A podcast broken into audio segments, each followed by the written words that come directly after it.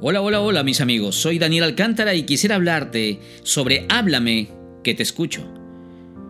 Salmos 116, versículo 1 dice, Yo amo a mi Dios porque Él escucha mis ruegos.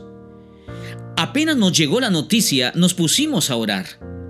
José, el baterista de nuestra iglesia, había sido asaltado y apuñalado por una pandilla, quienes le quitaron su bicicleta cuando él iba rumbo a casa.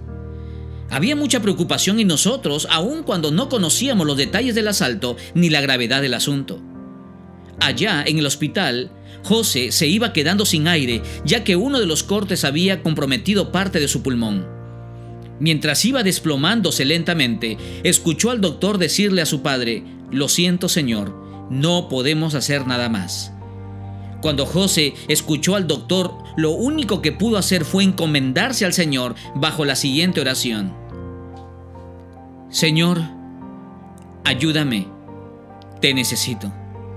Aún deseo servirte, pero estoy bajo tu perfecta voluntad.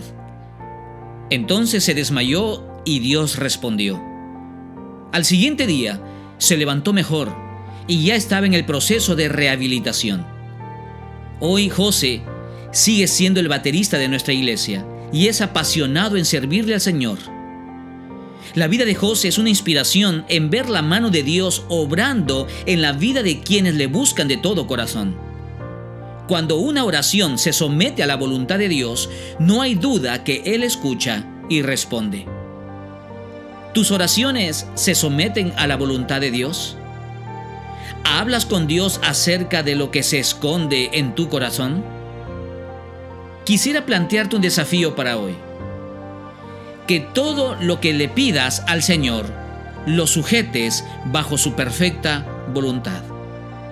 Que tus anhelos en la tierra sean sujetados a los planes del cielo.